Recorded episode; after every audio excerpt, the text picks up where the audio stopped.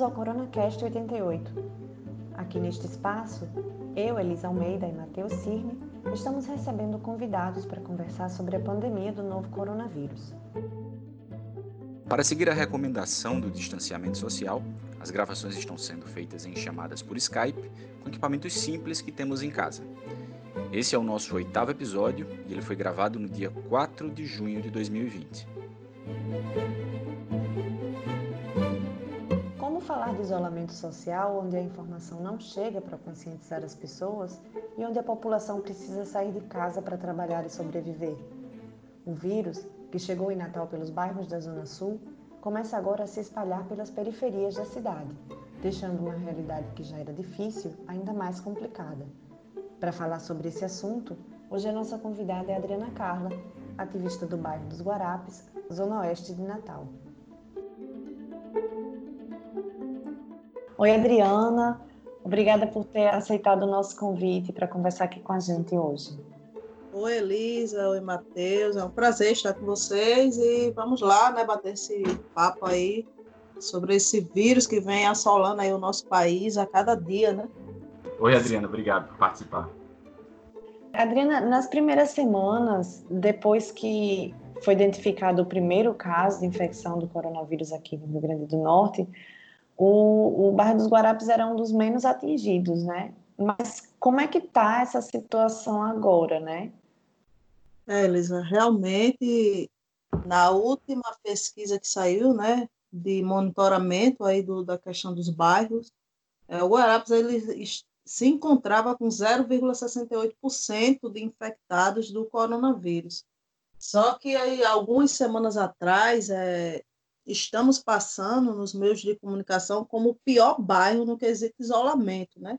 Então, significa dizer que a comunidade ela não está é, se adaptando ou não entendendo quais são os efeitos desse vírus e, assim, o que é que ele pode causar, né? Então, vem, realmente é preocupante é, você ver que o posto de saúde do bairro, junto com o CRAS, eles estão fazendo um, uma força-tarefa de tentar né, conscientizar a população do fique em casa, mas eu, por outro lado, entendo essas pessoas que precisam se deslocar do Guarapes até a, a, aos seus trabalhos, porque muitas dessas pessoas que moram aqui no Guarapes são autônomas e diaristas. Então, assim, nesse momento, eles precisam trabalhar, porque se eles não trabalharem, eles não têm dinheiro, né? E a questão dos ônibus também, né? E foi colocado que não poderiam é, circular com muitas pessoas. Tem essa preocupação também no bairro. Então, assim, as pessoas elas precisam se conscientizar que o vírus é real e que está matando muita gente, né?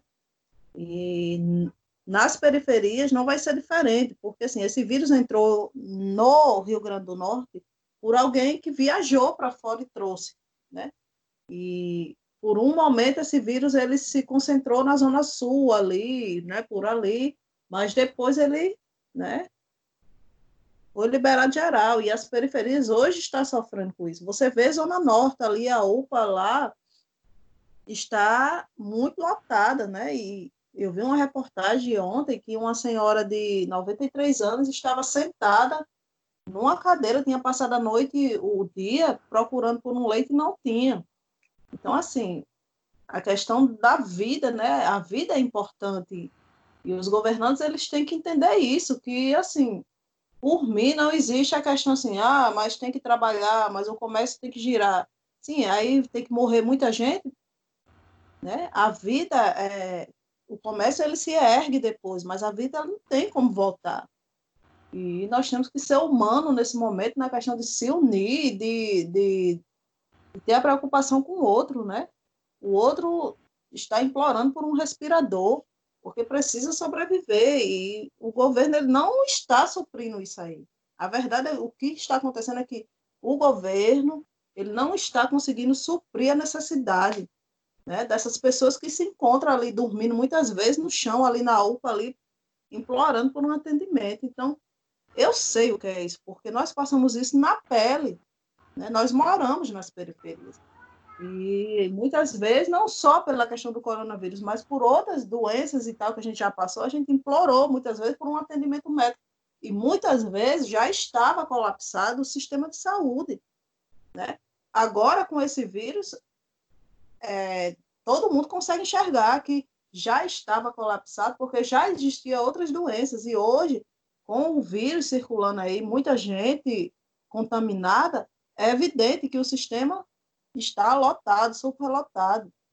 E o governo precisa urgentemente fazer medidas eficazes, né, para que esse vírus ele venha a perder força, porque a cada dia que você vê no, nos, no, né, é que vem aumentando o número de contaminados, o número de mortos e as testagens rápidas não estão acontecendo. Então você não consegue identificar quem teve e quem não teve. Porque tem muita gente que também já teve o vírus e foi assintomático. E se não tiver testagem, não tem como você liberar o comércio, não tem como você liberar a, a, o retorno da vida. Não tem, porque você não vai saber quem teve, né? Porque foi assintomático. Então é nessa linha aí que eu, que eu, que eu, que eu quero dizer a vocês.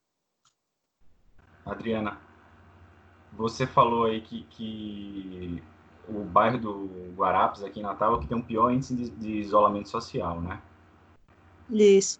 E o isolamento social é, tem sido é, a, tem sido a medida mais eficaz para combater o, o, o, coronavírus, o, o Covid-19.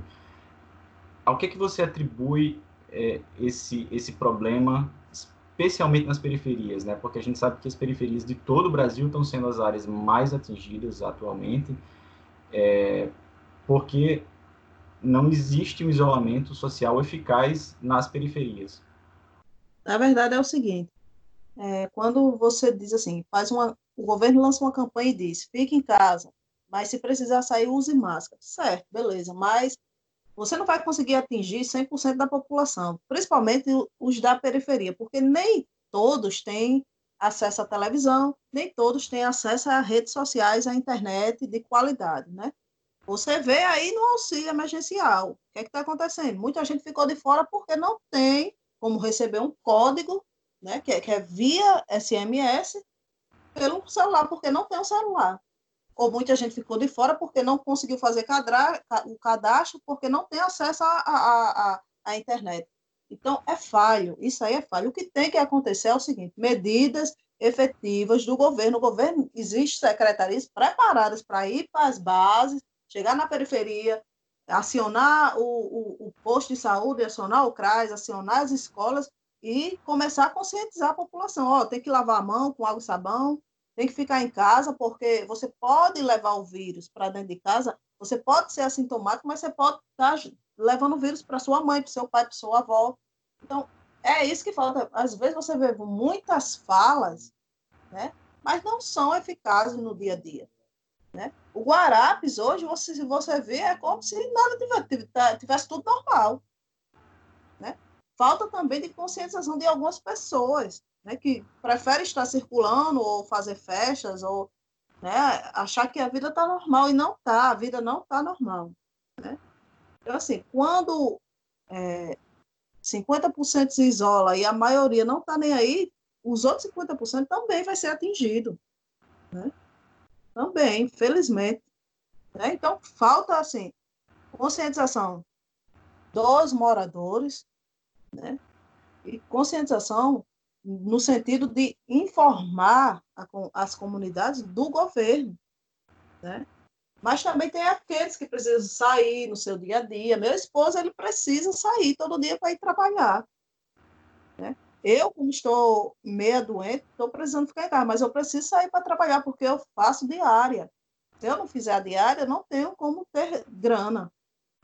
Então, assim, eu entendo muita é, maioria da, da do, do, do pessoal, porque, infelizmente, é a realidade. Nós precisamos sair para trabalhar. Nós temos que manter a família. Né? Essa é a realidade. E você diz assim, tem gente que precisa sair para trabalhar, né? É, você fala das pessoas que, que precisam sair para trabalhar. Mas eu queria saber assim, se as pessoas já estão ficando sem a opção de trabalhar por conta do isolamento que está acontecendo em outros pontos da cidade, assim, de alguma forma, é, isso está afetando a população do bairro dos Guarapes ou, ou ainda se mantém uma certa normalidade com relação aos empregos, a, a forma das pessoas terem renda? É assim, como eu te falei, a maioria dos moradores aqui, eles são autônomos ou, e na, questão das mulheres, são diaristas. E assim, eu ainda não consigo ver um, é, uma quebra, sabe, nisso. Eu ainda consigo ver essa parte aí do, do né, dos corra aí tranquilo, porque, assim, a maioria são diaristas ou têm as carteiras assinadas, então precisam ir trabalhar, né? Eu não vejo pessoas em casa porque o patrão está mantendo. Eu não, não, não vejo isso, né? O que eu vejo, pelo contrário, é uma reclamação de ah, se o governo decretar lockdown, como é que eu vou sobreviver? Eu, eu tenho que trabalhar, né? Eu vejo essas falas, né? É, isso acaba caindo muito, né, Elisa, na, na, questão que a gente discutiu vagamente no programa sobre o, sobre o trabalho doméstico, né? O que a gente está vendo, então, basicamente é que as pessoas que, que, que, que moram é, em, em, locais privilegiados da cidade, que conseguem manter os seus empregos e que pagam para pessoas estarem trabalhando para elas, elas não estão dispensando os seus, os seus funcionários. Então, essas pessoas estão fazendo o lockdown delas, o isolamento delas, mas para as pessoas que ficam na periferia, elas são obrigadas a, a continuar trabalhando e seguindo a vida. Então, parece que a gente tem duas realidades, né, Adriana, que, que são completamente diferentes de pessoas que podem estar trabalhando em casa e das pessoas que não podem trabalhar em casa, que precisam continuar saindo para trabalhar, né, ou porque não conseguiram acesso a, a, a, essa renda emergencial, ou porque simplesmente a renda emergencial ela não vai ser suficiente para a pessoa manter a, o, o, padrão de vida que ela tinha. É, é assim, é, eu analiso da seguinte forma, assim, muitas pessoas que, né, que mantêm os serviços de diaristas, de empregada doméstica, né, da questão do autônomo, assim, são pessoas que estão lá, né, no seu mundo lá, no seu lockdown, tal, de boa, mas assim, as pessoas, elas mantêm, né, os serviços, mas não conseguem dispensar é, os trabalhadores e as trabalhadoras, né? Não conseguem manter, na verdade. Então, assim, é preocupante, porque essas pessoas elas estão expostas 24 horas à contaminação do vírus. E em algum momento essas pessoas elas vão parar. Por quê? Porque vão ser contaminadas, né? No ir ou no vir para casa, né? É claro. E a questão também de assim, muita gente se inscreveu nesse na, na questão do, do programa do governo federal na renda emergencial e até hoje está em análise. Conheço muitas que se encaixam, inclusive, dentro dos critérios, mas o programa que avalia é, essas pessoas está, é falho. Você não consegue. É, eu não sei, na verdade, assim, o que é que eles usam para é, saber se as pessoas estão ou não aptas a, a, participar do programa, porque é muito falho. Por outro lado, você vê é, os militares aí que foram beneficiados, né? Muita gente aí da classe A e classe B que já estão pedindo auxílio emergencial. Então, está com, começando a atingir, né? A recessão está começando a chegar. Então, assim, quem vai pagar por isso, né? Vocês sabem muito bem que, assim, a corda só tora no lado do mais fraco. Quem é o mais fraco somos nós, da periferia, né? Então, na verdade, assim, eu vejo eu vejo muita, sabe, correria daqui para frente e, e, eu espero que a periferia ela possa se, se levantar, sabe, porque vai sobrar para o, para o nosso lado, né?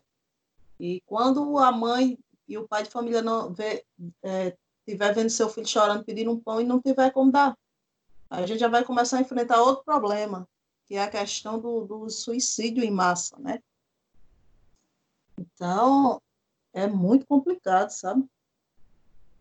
Você toca nesse ponto é, do suicídio, né? Que era uma outra questão que, que me ocorreu aqui, que é como é que está a saúde mental, né, das pessoas na periferia? Porque se por um lado é, muita gente não, não tem feito o, o distanciamento social porque não pode, né? E aí de certa forma não sofre esse esse problema do confinamento, sofre um estresse grande de estar tá se arriscando, né?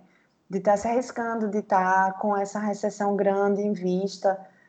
Como é que as pessoas estão nesse, nesse aspecto, né? Como é que as pessoas estão lidando com, com a pandemia de uma forma geral, né? Qual é o estado de espírito das pessoas? É, você olha para, é, olha para as pessoas e você vê assim, você não vê aquele brilho no olho. Você vê como se as pessoas estivessem andando de, é, de cabeça baixa, é, como se estivesse a todo momento sob pressão. Né? Você não consegue. Primeiro que você não consegue nem conversar com as pessoas, as pessoas têm medo até de falar com você, tem que, ser, tem que estar com 5 metros de distância. Então, as pessoas estão apreensivas, não sabem, é um futuro incerto, né? na verdade não sabe o que é que vai acontecer, ninguém sabe nada, ninguém diz nada, ninguém orienta nada, né? E eu acho que, assim, a questão psicológica, ela vai ser um embate muito grande, sabe? Muito, muito mesmo. E, assim, você vê pessoas já com depressão, com ansiedade, com síndrome do pânico, principalmente no, nos jovens, né? Porque maioria que estão em confinamento são jovens, né? E você sabe que os jovens não gostam de ficar dentro de casa, né? Tem que estar no meio do mundo. Então, assim, vai ser muito preocupante, sabe? Inclusive, eu vi uma reportagem em relação a isso. Né? Que nós vamos ter duas pandemias, a do coronavírus e a questão dos suicídios, né? que já vinha acontecendo, mas que vai ser em massa. Vai ser em massa, infelizmente. É, falando um pouco agora de coisas que estão acontecendo no Brasil e, e, no mundo. Né? A gente viu que nos Estados Unidos agora está tendo uma onda de, de, protestos, a maior dos últimos 50 anos, motivada pela violência policial. No Brasil, aqui no Rio de Janeiro, a gente teve o caso do, do menino João Pedro, né, que morreu numa ação policial. É, tem um dado que saiu agora que mostrou que as mortes em operações policiais aumentaram no Brasil, apesar da quarentena, e apesar de números de criminalidade terem diminuído. Então, como é que está essa questão? E a gente sabe que aqui em Natal, na, na Zona Oeste, né, Guarapes, Felipe Camarão, existe bastante ação da polícia. É, questão de violência policial é um problema. Isso está isso tá sendo agravado também aqui em Natal? É, eu vejo, Matheus, que isso aí era o estopim, né? Que vem acontecendo nos Estados Unidos, eu parabenizo, sabe, 24 horas, porque lá os negros eles têm coragem de enfrentar o sistema, o governo, né, fascista, racista, e nós somos muito pacíficos no, no Brasil, porque na verdade é, nós sofremos por repressão policial há muito tempo. E isso já deveria ter sido acabado há muito tempo. Eu sempre digo que quando a favela descer do morro, aí já era, né? Derrubarão todos os fascistas, os racistas. Nós somos muito pacíficos, é, aprendemos a lidar com a, pacific, a pacific, é, ser pacíficos e, e, e, isso nos prejudica, porque em um momento desse, né, a morte do João Pedro e de vários de vários outros, Pedros e Joãos e Marias, que diariamente são, né, morrem aí por ações violentas da polícia e fica por isso mesmo. É, o nosso país era para ter, ter, dado exemplo, era ser o primeiro a dar exemplo. E, infelizmente, existem vendas nos olhos de muitos, né? Que não conseguem identificar que é, a polícia ela precisa ser desarmada urgente, porque o que vai acontecer de morte, né? Em relação ao preto e ao pobre, vai ser assustador, infelizmente, porque porque nós temos um governo aí que não está nem aí, não, primeiro, não está preocupado nem com a vida né, das pessoas que estão lutando contra o Covid, e muito menos contra a vida dos pobres e, e, e pretos e pretas aí das periferias. Para ele, é como ele disse uma vez, 30, nós temos que eliminar 30 mil pessoas. Ele já conseguiu aí o que ele queria, né? E eu acho muito preocupante né, o que vem acontecendo, não nos Estados Unidos, né, a morte do, do, do, do rapaz, mas como no Brasil. Né? Nós temos que puxar aqui no Brasil uma discussão urgente, e eu vi aí o, o, o, as torcidas organizadas tomando a frente isso aí, achei muito interessante, sabe?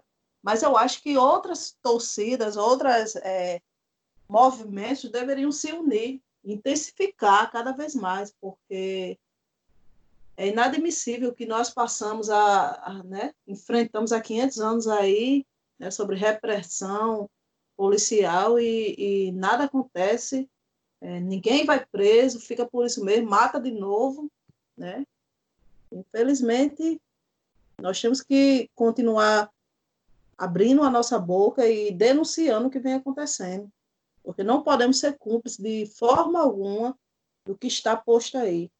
Adriana, e é, de um modo geral, tanto nesse sentido quanto no sentido da, de, de trabalhar esses, esses, esses efeitos da pandemia, é, tanto no sentido de prevenção quanto no sentido de, de articulação para conseguir suporte né, para o que vai, que vai sendo causado né, como consequência da pandemia tem tido alguma articulação dentro da, da, da, das comunidades, assim, é, na ausência dessa iniciativa por parte dos governos para informar, para prevenir, para dar essa assistência que é necessária é, para que as pessoas passem por esse momento, tem tido alguma articulação por parte da própria população do, do bairro? Eu ainda vejo muito distante, sabe? Vejo é, assim, algumas ações isoladas né, de pessoas, também pela questão política, né? Nós estamos aí num ano político, né? E você vê, vê questões, é, é, como é que eu posso dizer, meu Deus? Ações isoladas de pessoas que possivelmente serão candidatas, né? Faz uma ação ali, filma, bate foto e diz que, né, tá ajudando e tal mas de fato, assim, que a comunidade está se mobilizando porque tem que conter o vírus, eu não, sinceramente, eu não consigo ver ainda, né? Vejo pessoas é, que vêm aqui, pegam a liderança do bairro, entrega 100 cestas, né? Kits de limpeza, mas assim, na questão de conscientização, eu, sinceramente, não consigo ver isso ainda eu acho que uma coisa que a gente podia discutir mais um, um, pouco, assim, você falou, você falou do jovem, né? É, que o jovem não consegue, ele não, não consegue ficar em casa.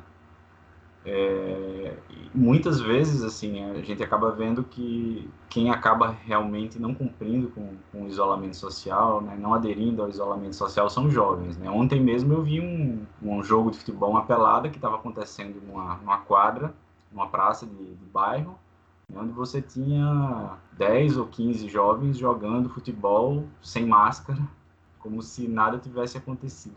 Como é que você acha que a gente consegue atingir essas, essas, essas, esses jovens? Né? Uma, uma das coisas que sempre se fala muito né, para chegar na juventude, uma alternativa para o que acontece nas ruas é o esporte. Mas aí, nesse momento, você sabe o esporte não, não pode chegar da forma como ele chegaria normalmente. Como é que a gente atinge esses jovens?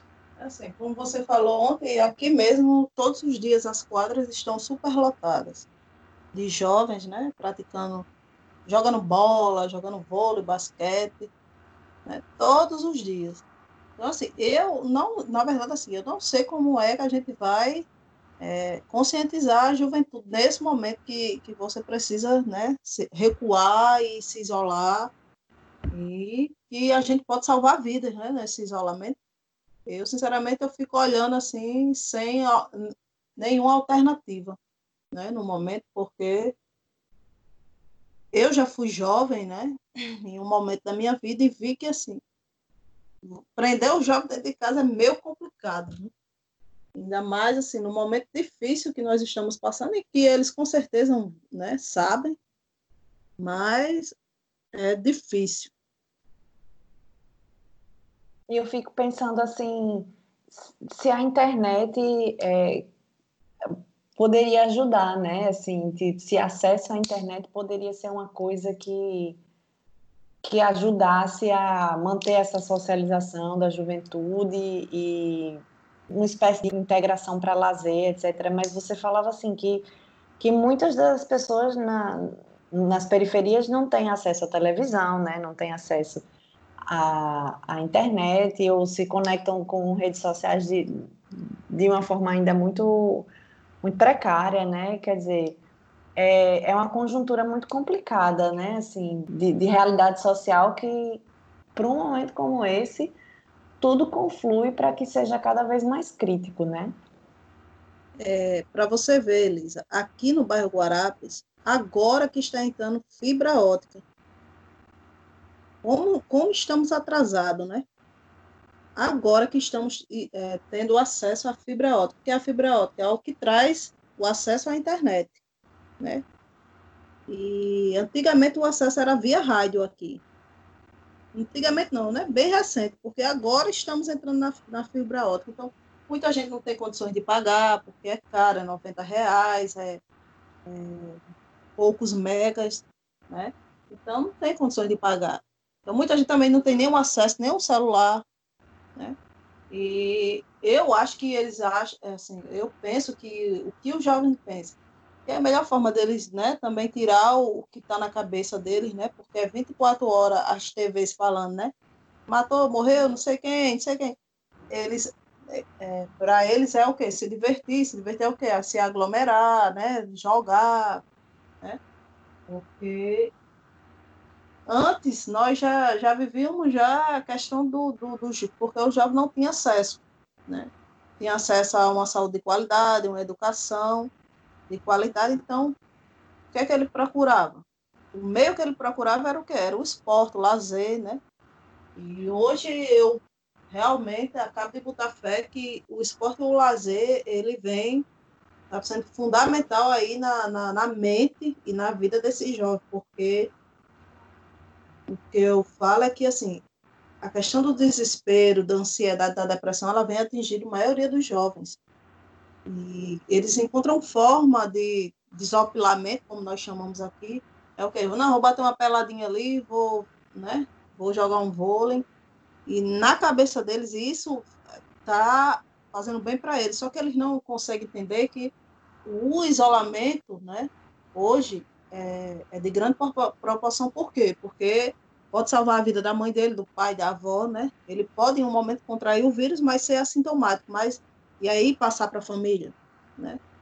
E alguém pode vir a óbito. Então, é assim, eles não conseguem enxergar ainda isso. Eu acho que isso é uma coisa muito importante, né? Eu acho que isso é, é uma coisa que as pessoas precisam se conscientizar de que muitas vezes essa doença não vai afetar ela pessoalmente de uma maneira grave, de uma maneira severa, mas que essa pessoa pode está transmitindo essa doença para alguém que vai ser muito atingido, que vai sofrer e que pode morrer por conta dessa doença. Minha preocupação é essa. Eu tenho minha mãe, ela é hipertensa, já tem 50, vai fazer 60 anos. Então, assim, eu posso, agora, neste momento, eu estou sentindo alguns sintomas. Então, eu preciso recuar. Eu não posso nem pensar em ir lá na casa da minha mãe, nem ver ela, né? Porque os sintomas, para mim, pode ser diferente, pode ser leve. Já para ela, não. E a gente vê aí que no, no, o, o, os leitos de, de UTI estão no 100% aí. Eu não posso colocar minha mãe em risco. Nem meus dois filhos, que são, né? Não posso. Então, é assim, é essa conscientização que precisa chegar em massa, né, nas periferias, o mais rápido possível, porque, pelo que eu estou vendo, assim, é tragédia anunciada aí, sabe? Muita gente vai, infelizmente, falecer aí com, com, esses altos números de contaminação e aí nas periferias, né? Vem crescendo a contaminação. É uma, uma questão de, de informação que, que não chega, né, assim, a todas as pessoas e, ao mesmo tempo, é uma realidade que não é vista, né? Assim, é uma informação que não sai também, né? não se vê a periferia, a periferia não, não é vista né, como uma realidade que precisa, que, que tem demandas, né? E aí, por isso, a informação não chega.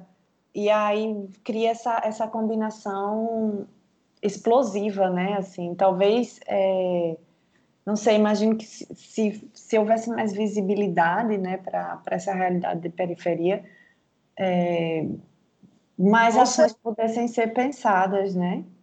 Você vê muito fake news.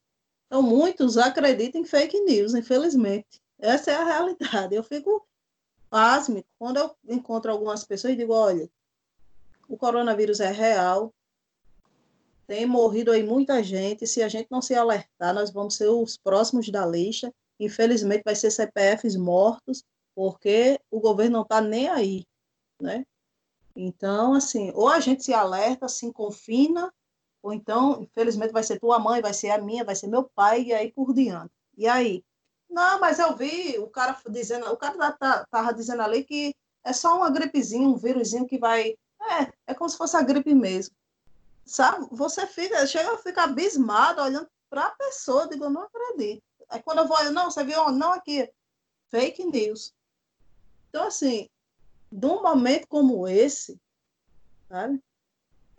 Eu acho que o, as, as mídias sociais, elas deveriam falar realmente, assim, a realidade, sabe o que está acontecendo. Mesmo que em algum momento pudesse gerar choque, ou então a pessoa... Porque às vezes a gente precisa de, é, de sofrer um choque para entender o que é está acontecendo. Então, assim, vem se jogando muita mentira na, na, na, nas redes, nas mídias, muita gente falando mentiras, gente importantes, né? Pessoas importantes aí do, do, do meio do, do, né, do cenário aí político, inventando, jogando fake news, né? Ao invés de orientar a população, de orientar os seus eleitores, não. Acabam que, não, tem que se, se sair, muita gente vai se imunizar, porque os imunes podem contrair o vírus e não ter nada, e daí gerar anticorpos, né? Que, é, no meu ponto de vista, se fosse assim, né, metade da população não estava aí atingida aí com esse vírus. Né? Porque os que tiveram o vírus já tinham criado a imunidade e né, o vírus tinha saído fora. Mas não, você está vendo que vem o aumento, está aumentando, pelo contrário. Adriana, e para a gente encerrar, é, você teria alguma mensagem assim para passar aqui? Você acha que, que é preciso ser dita, né, assim, nesse momento sobre essa realidade da periferia para a gente encerrar o nosso papo de hoje? Eu quero dizer que assim, e, primeiramente nós temos que identificar o próximo, o outro, como nós mesmos, sabe? É, ter amor, se unir, Tá? Pensamentos adversos nesse momento não cola, porque existem pessoas linha de frente, médicos, enfermeiros, que estão aí dando suas vidas aí para nos salvar e muitas vezes com, com receio, deixou família, tá entendendo? E o nosso papel nesse momento é acompanhar o que, que a, a, é, as autoridades né, da área sanitária, da área de epidemiologia estão dizendo porque é difícil o que vem acontecendo. Existem pessoas morrendo a cada um minuto. Eu vi há pouco tempo, ontem a cada um minuto morreu muita gente, né? Então, assim, não é brincadeira e não é fake news o que está acontecendo, é real. E nós temos que, que, se conscientizar que estamos na base ali na periferia, que em algum momento vai ser eu, vai ser você, vai ser sua mãe, vai ser seu pai, minha avó, meus filhos.